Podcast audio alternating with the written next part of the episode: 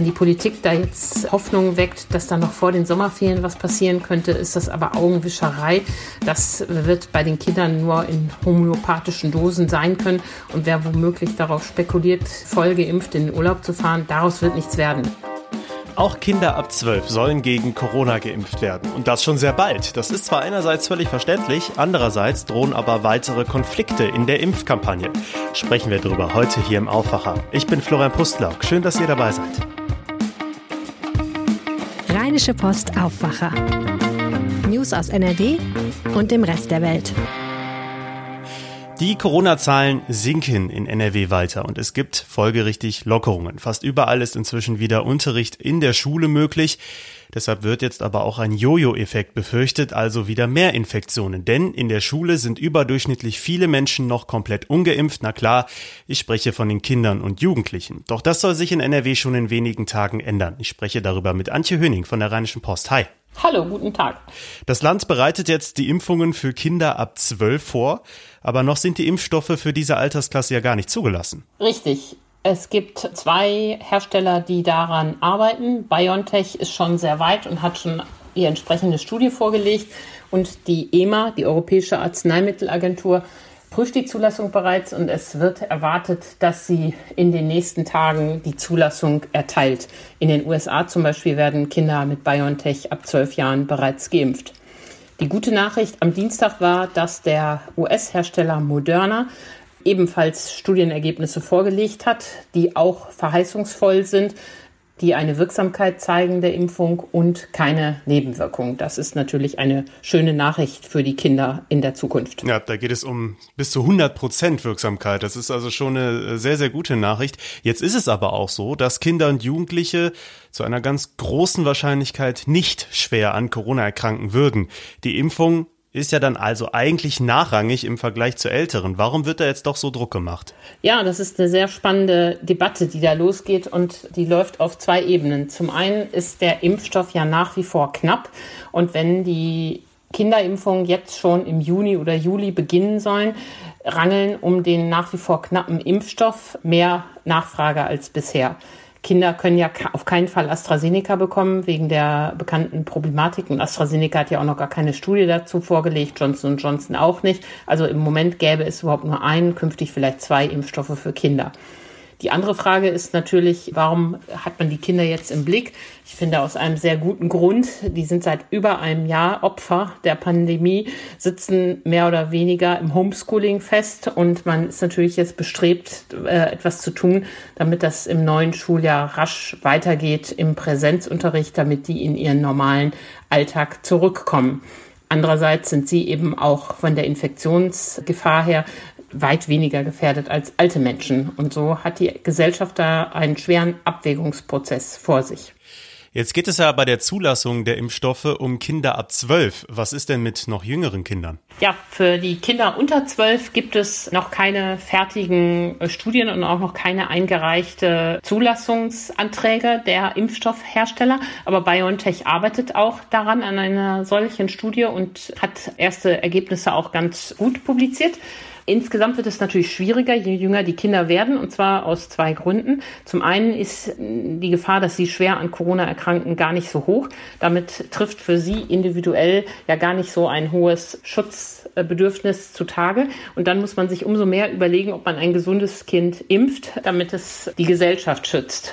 Das müssen wir genau abwägen. Das wird, da wird die Ständige Impfkommission, so sagen mir Kinderärzte, noch viel strenger hingucken, ob sie den Impfstoff für Kinder unter zwölf zulassen.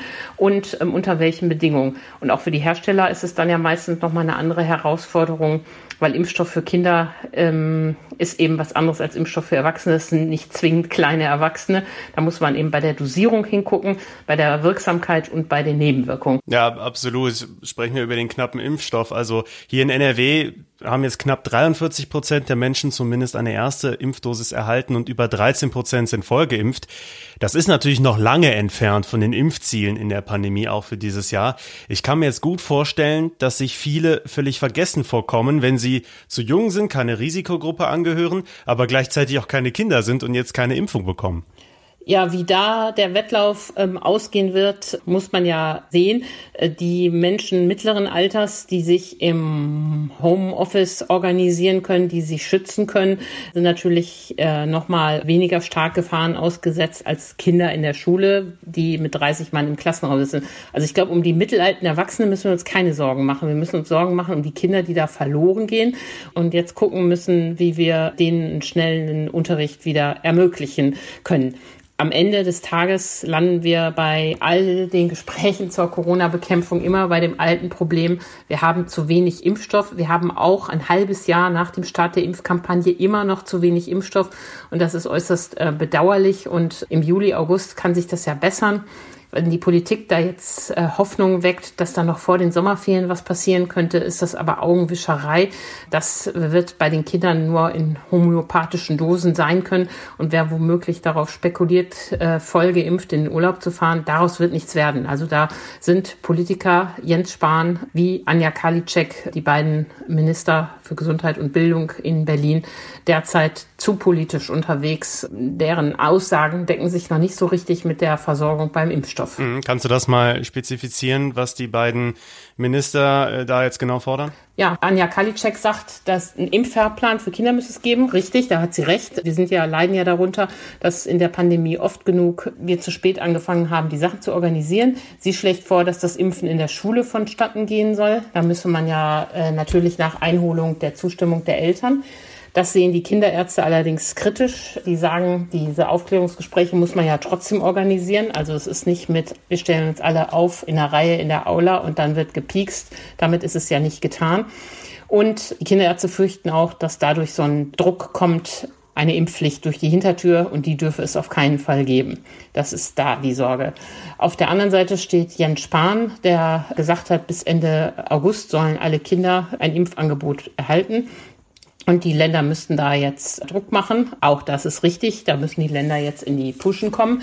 Aber seine Ansage, dass das jetzt ganz schnell gehen soll und womöglich noch vor den Sommerferien losgehen soll, wird angesichts der Impfstoffknappheit äußerst schwierig. Denn die Dosen, die wir gerade haben, die müssen sich ab Anfang Juni ja auch noch Betriebsärzte und Hausärzte teilen. Und äh, alle Menschen, die in den letzten sechs Wochen mit BioNTech geimpft worden sind, brauchen ja alsbald die Zweitimpfung. Und so dass da zunächst noch so eine Welle entsteht, die bei dem Erwachsenenimpfen abgearbeitet werden muss. Mhm. Also insgesamt drohen uns da noch einige Konflikte in nächster Zeit. Ähm, wie schätzt du das ein? Also einerseits natürlich das, das Impfangebot für Kinder bis Ende August. Ähm, ist das überhaupt realistisch?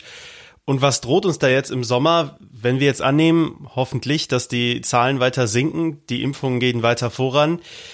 Da kommt es dann da wirklich zu so einem Wettlauf, der doch irgendwann über die Stränge schlagen könnte, oder? Oder wahrscheinlich inzwischen schon teilweise über die Stränge schlägt.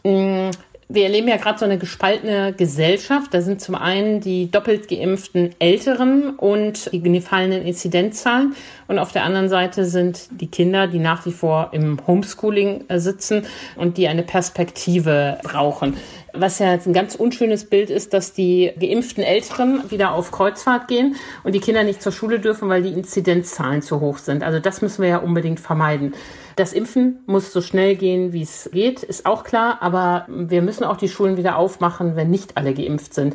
Wir sind zu lange im Wechselunterricht. Wir können nicht erst die Kneipen schon wieder aufmachen und die Kinder weiter im Wechselunterricht lassen, sondern wir müssen sehen, dass wir auch den Präsenzunterricht gut organisieren. Da ist man ja eigentlich auf gutem Weg. Die Kinder werden zweimal in der Woche getestet. Da fischt man ja alles Gefährliche schon ab und erstaunlicherweise kommen ja auch gar nicht so große Zahlen dabei heraus oder auch nicht erstaunlich. Die Kinderärzte sagen, das sei kein Wunder, die Kinder seien da eben nicht so Viruslastträger. Aber klar ist, wir müssen Schulbesuch im Präsenzunterricht organisieren, auch wenn die Kinder noch nicht geimpft sind und auch wenn es noch ein bisschen dauert, bis die alle dran sind. Also, dass bis Ende August alle durchgeimpft sind, wird auch Jens Spahn nicht so gemeint haben. Das ist ja auch immer eine polittaktische Formulierung, zu sagen, ein Impfangebot erhalten. Damit kann allenfalls die Erstimpfung gemeint. Und ich finde, das kann man dann auch ehrlicher sagen. Wichtig ist, schnell, so schnell wie es geht, sollte es ein Impfangebot für alle Kinder geben, ähm, damit sie sich ähm, schützen können und auch insgesamt die Herdenimmunität der Gesellschaft dann rasch erreicht ist. Vielen Dank, Antje Höning. Wir bleiben gespannt. Ja, ich auch. Danke. Wir reden jetzt also schon über Ende August, jetzt gerade beim Impfthema zum Beispiel. Und das ist auch alles gar nicht mehr so weit weg, denn nächste Woche startet schon der Juni. Ja, ist tatsächlich so. Wenn man sich allerdings das aktuelle Wetter anschaut, dann stimmt das noch nicht ganz so sommerlich. Zumindest ist das bei mir der Fall. Gestern hat es schön gegen die Fensterscheiben gehagelt. Dazu gab es dann auch noch ein Gewitter. Ich kann jetzt aber mit meiner Kollegin Merle Sievers sprechen, denn die hat, was das Wetter angeht, sehr gute Nachrichten im Gepäck. Hi Merle. Hallo. So richtig frühlingshaft war es im April und Mai ja jetzt nicht so wirklich. Das zeigt auch der Vergleich mit den letzten Jahren, ne? Ja, im Vergleich zum letzten Jahr waren tatsächlich die Monate April und Mai fünf Grad kälter im Durchschnitt als im letzten Jahr. Im Gesamtdurchschnitt ist es allerdings nur, sind so anderthalb bis zwei Grad kälter, weil einfach das letzte Jahr sehr, sehr warm war. Aber das bleibt uns natürlich auch immer so am meisten in Erinnerung, ne, wie es letztes Jahr war. Und dadurch kamen uns jetzt diese kalten Monate zum Jahresbeginn noch mal kälter vor, als sie sowieso schon waren. Schuld daran hat übrigens ein Tiefdruckgebiet. Wie lange müssen wir das noch aushalten? Ja, genau. Das ist das Tief Nathan, was uns tatsächlich seit einigen Tagen, fast schon Wochen echt im Griff hat. Bei mir jetzt auch voll aufs Dach gehagelt. Aber so wie es aussieht, müssen wir noch so zwei, drei Tage aushalten. Ja, mit Hagel, Gewitter. Es kann teilweise sogar auch nochmal richtige Sturmböen geben. Aber ähm, dann wird's hoffentlich besser, sagte mir zumindest ein Meteorologe vom Deutschen Wetterdienst. Das sind also die guten Nachrichten, die du mitbringst. Zwei, drei Tage, das bedeutet, so Richtung Ende der Woche kommt dann der Wendepunkt. Ab Freitag soll es eigentlich bergauf gehen. Dann kommt so ein Hochdruckgebiet vom Westen her über NRW und das bringt wärmere Luft mit sich und sorgt vor allem dafür, dass die Wolken verschwinden. Und sobald die Wolken weg sind und die Sonne Zeit hat, einfach so ein paar Stunden zu strahlen, dann wird es einfach direkt wärmer. Damit können wir rechnen. Und für Freitag sind schon so bis zu 20 Grad angesagt und dann zum Wochenende hin soll es tatsächlich noch mehr werden. Da reden wir dann von ja 22, 23, vielleicht sogar 24 Grad. Also Sommergefühle, die hoffentlich hier Einzug halten. Ja, das passt dann auch gut, ne? Weil der 1. Juni ist ja auch offiziell meteorologischer Sommeranfang. Geht's dann in den nächsten Wochen wettertechnisch nur noch bergauf? Also in die Zukunft schauen kann ich nicht. Ne? Das können auch die Experten vom Deutschen Wetterdienst nicht. Was mir auf jeden Fall erklärt wurde, ist, dass die nächsten Tage, und wir reden da so ja bis äh, ungefähr in einer Woche, also so bis Dienstag, Mittwoch nächste Woche, dass es da tatsächlich kontinuierlich wärmer werden soll. Also jeden Tag so plus zwei Grad. Und das bedeutet einfach, dass sich tatsächlich jetzt so eine Wärmeperiode stabilisiert und dass dieses nass kalte Wetter, diese Witterungsverhältnisse, die wir hier hatten, dass die jetzt einfach vorbei sind und dass das hoffentlich der Dreh- und Wendepunkt für diesen Frühling ist und wir endlich Frühlingsgefühle und Sommer kriegen. Das haben wir uns verdient, würde ich auch mal ganz deutlich sagen. In fast ganz NRW gilt ja aktuell keine Notbremse mehr. Restaurants haben draußen wieder geöffnet.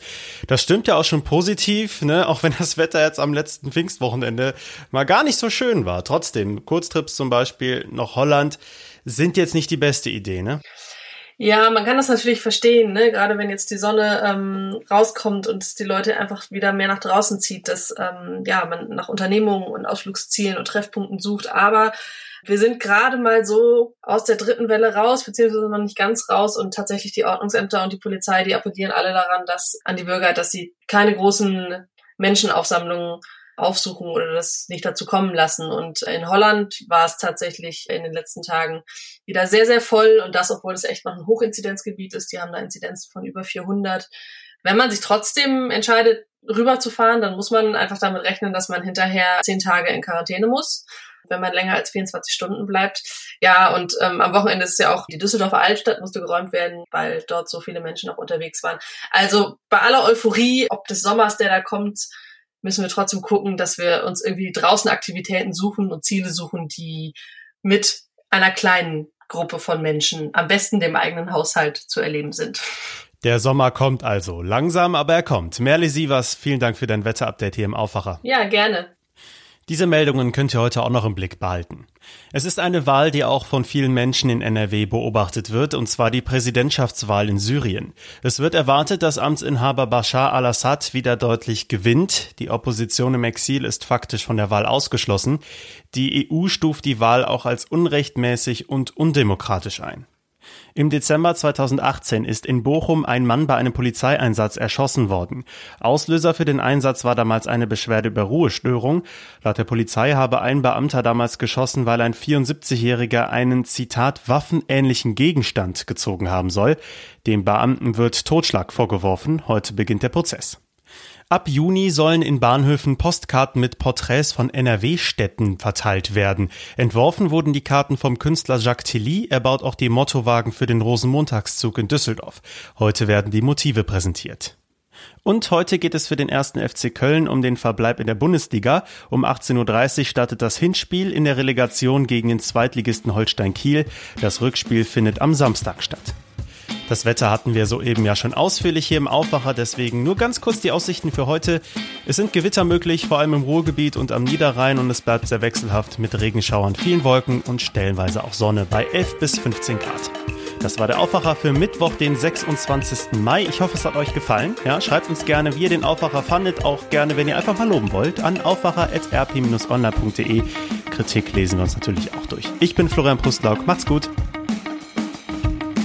Mehr Nachrichten aus NRW gibt's jederzeit auf RP Online. rp-online.de